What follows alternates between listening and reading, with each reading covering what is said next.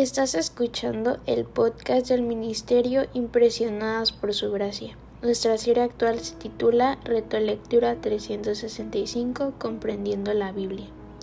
Un estudio a través de la Biblia en orden cronológico.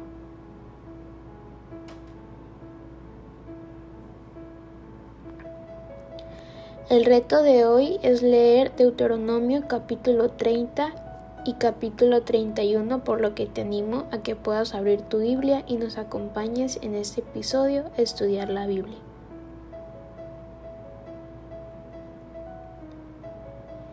Moisés declara que Dios no le permitirá seguir guiando a los israelitas.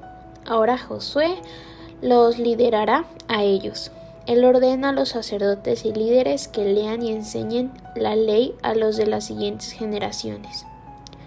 Dios le dice a Moisés que él sabe que cuando Israel esté seguro y cómodo en la tierra, le serán infieles. Dios desea que su pueblo sea fiel, pero aunque sabe que le serán infieles, seguirá intentando para traerlos hacia sí mismo. Hoy les animo a que en sus diarios devocionales puedan anotar la siguiente pregunta para continuar reflexionando. ¿En qué situaciones de su vida es este buen consejo y una promesa alentadora?